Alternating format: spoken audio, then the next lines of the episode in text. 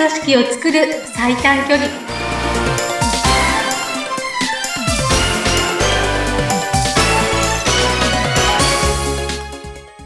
強い組織を作る最短距離組織力アップコンサルタントの中山智子ですインタビュアーのズッピーことズシ秀次です。中山さん、今週もよろしくお願いいたします。はいよろしくお願いいたしますはい。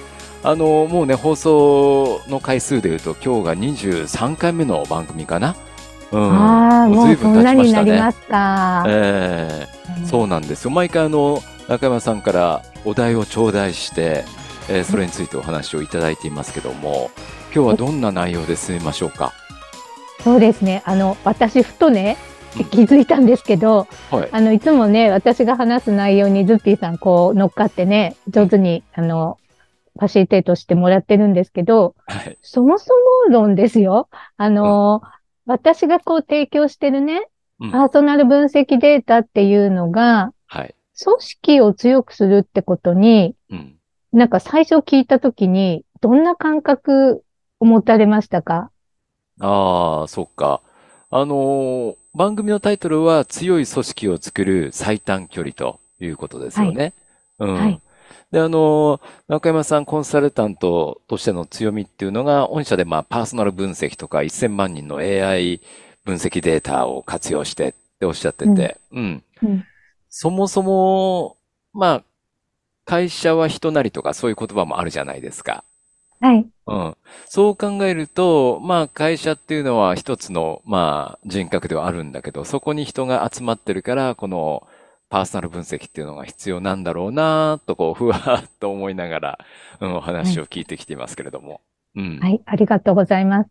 今ね、まさに、ふわっとっていう言葉があったんですよ。はい。でね、私も、あの、まあ、常日頃自分でも思うし、なぜこのパーソナル分析がねうん、こう経営者の方に、あ、もうそれ必要だよねっていうふうに結びつかないのかなっていうことを考えることがあるわけですよ。はい。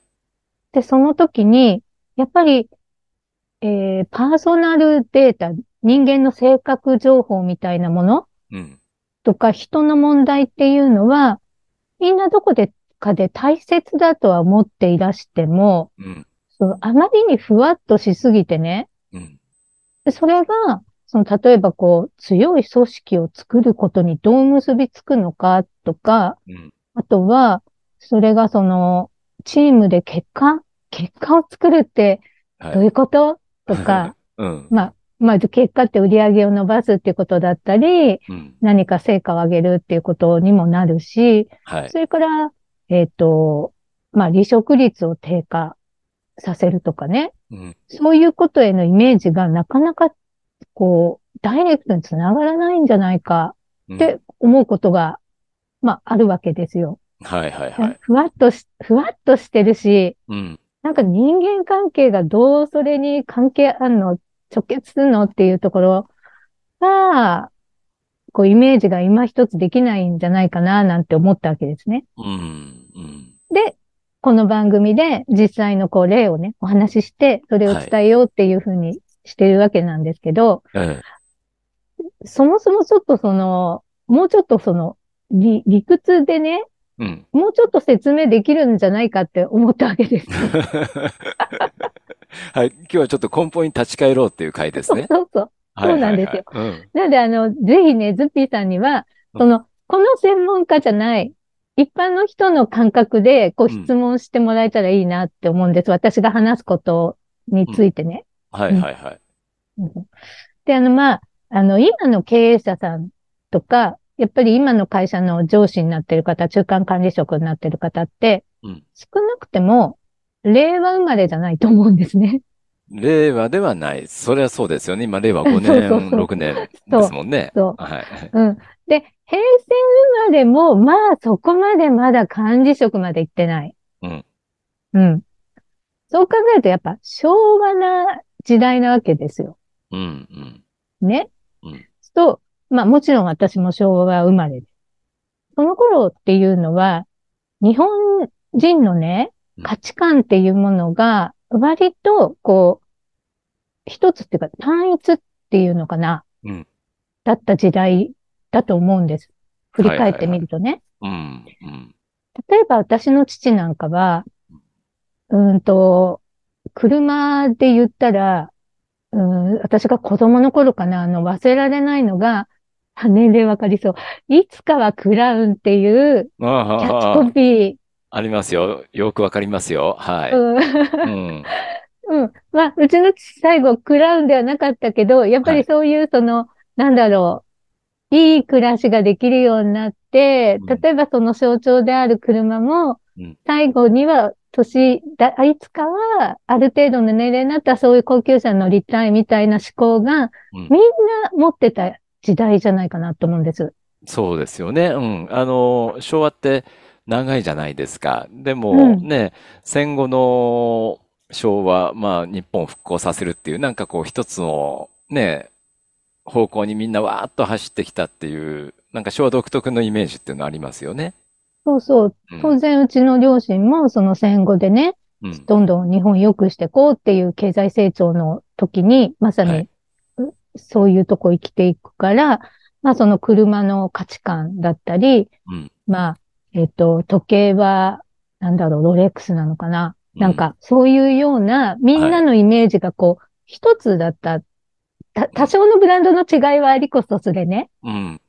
なんかこう、思考だとか、うん。そういうものっていうのが一つだった気がするんです。うん。それはよくわかりますね。うんはい。例えばアイドルとかも、もうアイドルで浮かぶのってもう聖子ちゃんとか、うんで、カリスマ的なアイドルじゃないですか。うん。で、聖子ちゃんって言ったら、子供からお年寄りまでみんな知ってた時代。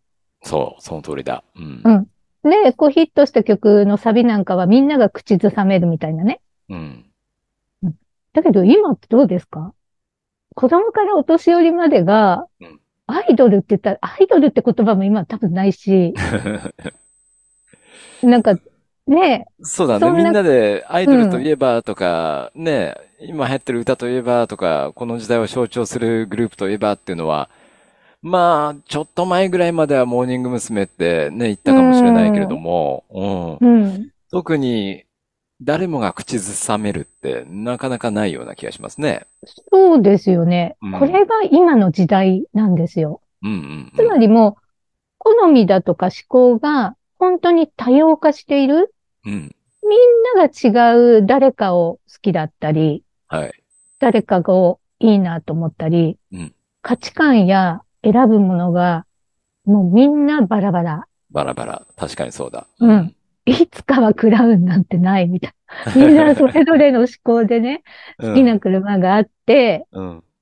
ね、小さい車が好きな人もいればうん、とかね、バラバラじゃないですか。うん。確かにそう、多様性の時代ですもんね、今はそうね。そううん多様性っていう言葉もね、すごく普通に使われる。うん。だまさにここなんですよ。まさにそこ。そうそう。だから人もうん、こういう人が、あの、なんていうのかな。えーっと、例えば会社で言ったらうん、こういう従業員が、えーっと、理、理想っていうか優等生的な従業員像っていうものがあってうん、そしてそれをしっかりやっていけば、いつかは管理職に上がれて、うんで、年功序列で、うんえっ、と、ちゃんと全うして勤め上げれば、えー退職金がもらえて、安泰な生活が送れるっていう人生って、もう崩壊してますよね。全くないですよね。うん。ねかつてはもう終身雇用でこの会社で勤め上げれば大丈夫だっていう気持ちでみんな会社も選んで入ったりしてましたけどね。そうそう。だから転職っていうことが稀なことではなくなった。うん昔は稀だったと思うんですよね。はいよっ。ぽどのことがない限り会社変わるっていうの、昭和の時代はそんなになかった。うん。でもそれが本当に普通にあるし、うん。むしろそういうのをこう、ステップアップのものとして使ってる人もいるし、ヘッドハンティングもあるし。はい。だから、個人が、その自分がこの会社で働き方が合わないなとかうん、人間関係ちょっとこんなだったら変わろっかなとか、うんこう、普通に考えるうん。時代じゃないですか。はい。っていうことなんですよ。だから、あの、本当にみんながさそれぞれの価値観によって自分の人生を決めていくうん。時代ってことなんですね。うん。そうすると、昭和の時代みたいに、社長がこういう方針でこうやってやっていくぞって言ったときに、はい、わかりました、はいってみんなが来るっていう時代じゃないってことですよね。確かにそうですね。そうだね。うんうん今は、いや、私はこう思うって、うもんう言える時代ですからね。うん。それは違うんじゃないかって言える時代ですよね。うん。そうなんですよね。うん。っていうことはうん、一人一人を見ていかなければ、うん。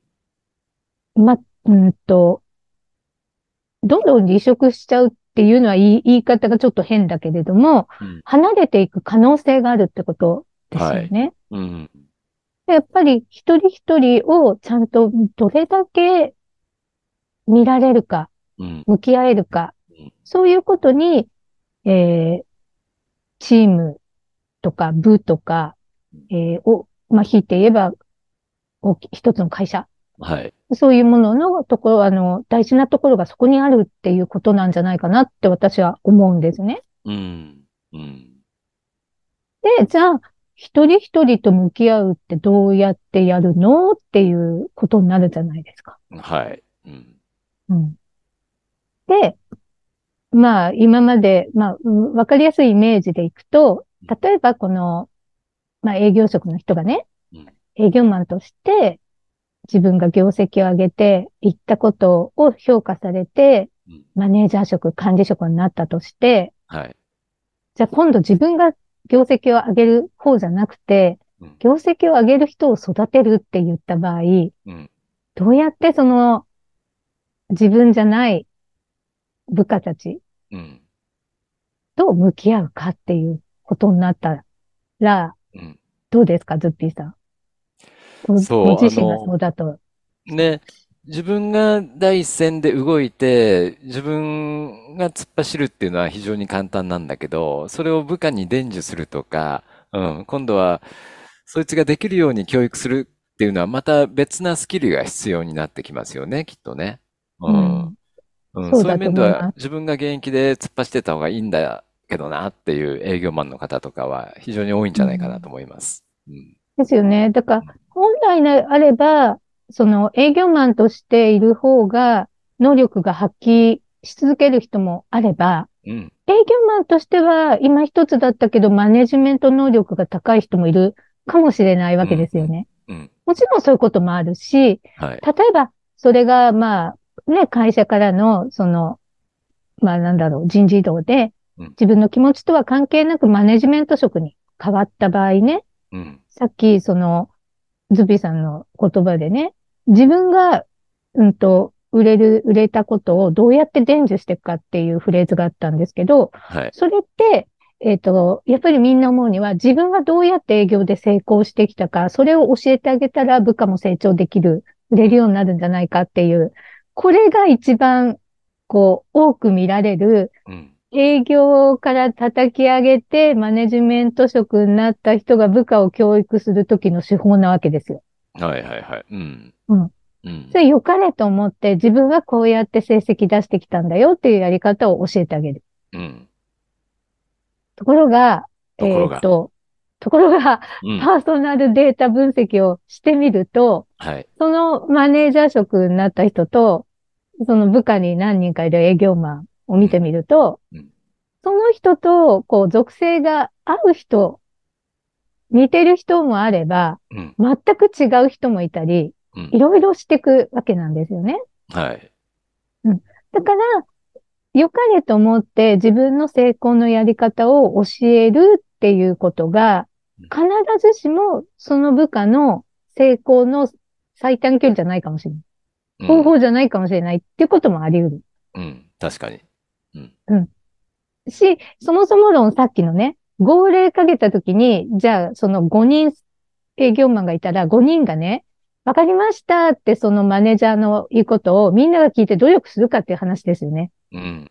だからそういう時代じゃないんだ。みんな、うんえ、それはどうかなとか、はい。それにはついていけないよって思う人がその5人の中で1人や2人出る可能性があるってことですよね。うん。うん。だだから、一人一人を見なくちゃいけないうん。し、号令かけてるだけだったら、組織は強くなるっていうのは、昭和じゃないから難しい時代なんだっていううん。のが今の時代。うん。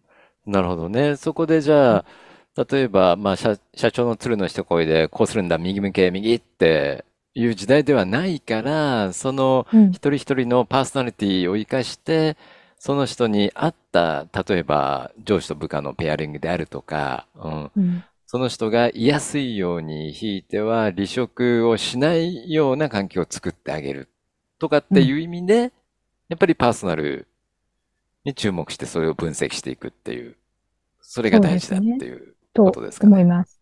今、離職しないようにっていうことがありましたけど、こう離職のね、えっと、上位の理由は、上司と仕事のやり方が合わなかったっていうのって必ず上がってくるんですよ。ああ、まあそうでしょうね。うん、わかる気はする。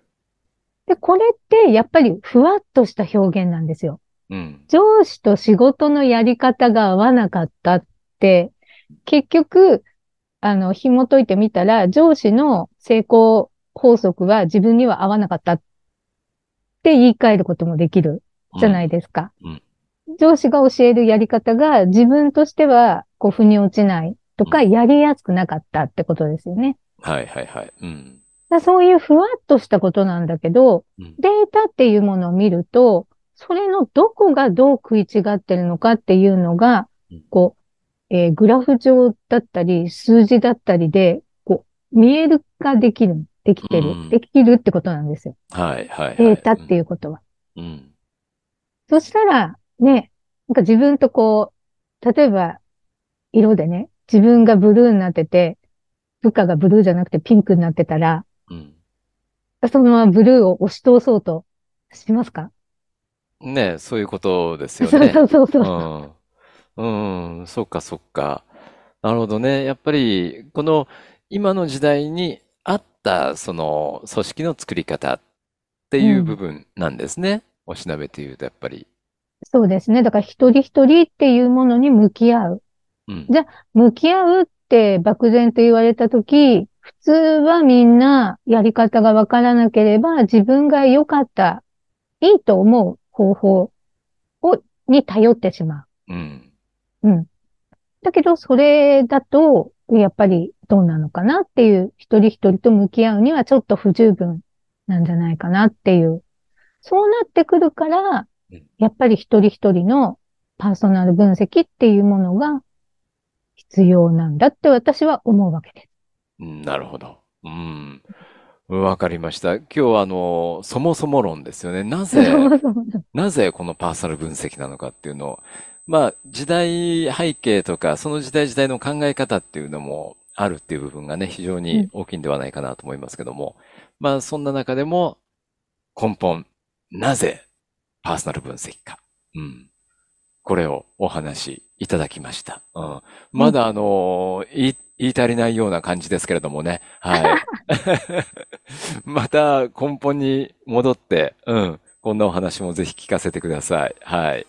そうですねうん。ちょっとあの、今日は、なんだろう、実際のシェア話じゃなかったので、またね、次のとこは、実際のそういう話を、じゃあそのパーソナル分析を実際どうやってっていう話をねうん、させてもらえたらと思います。はい、承知しました。またいろいろとお話を聞かせてください。中山さん、来週もよろしくお願いいたします。はい、今日もありがとうございました。あありがとうございました。りがとうございます。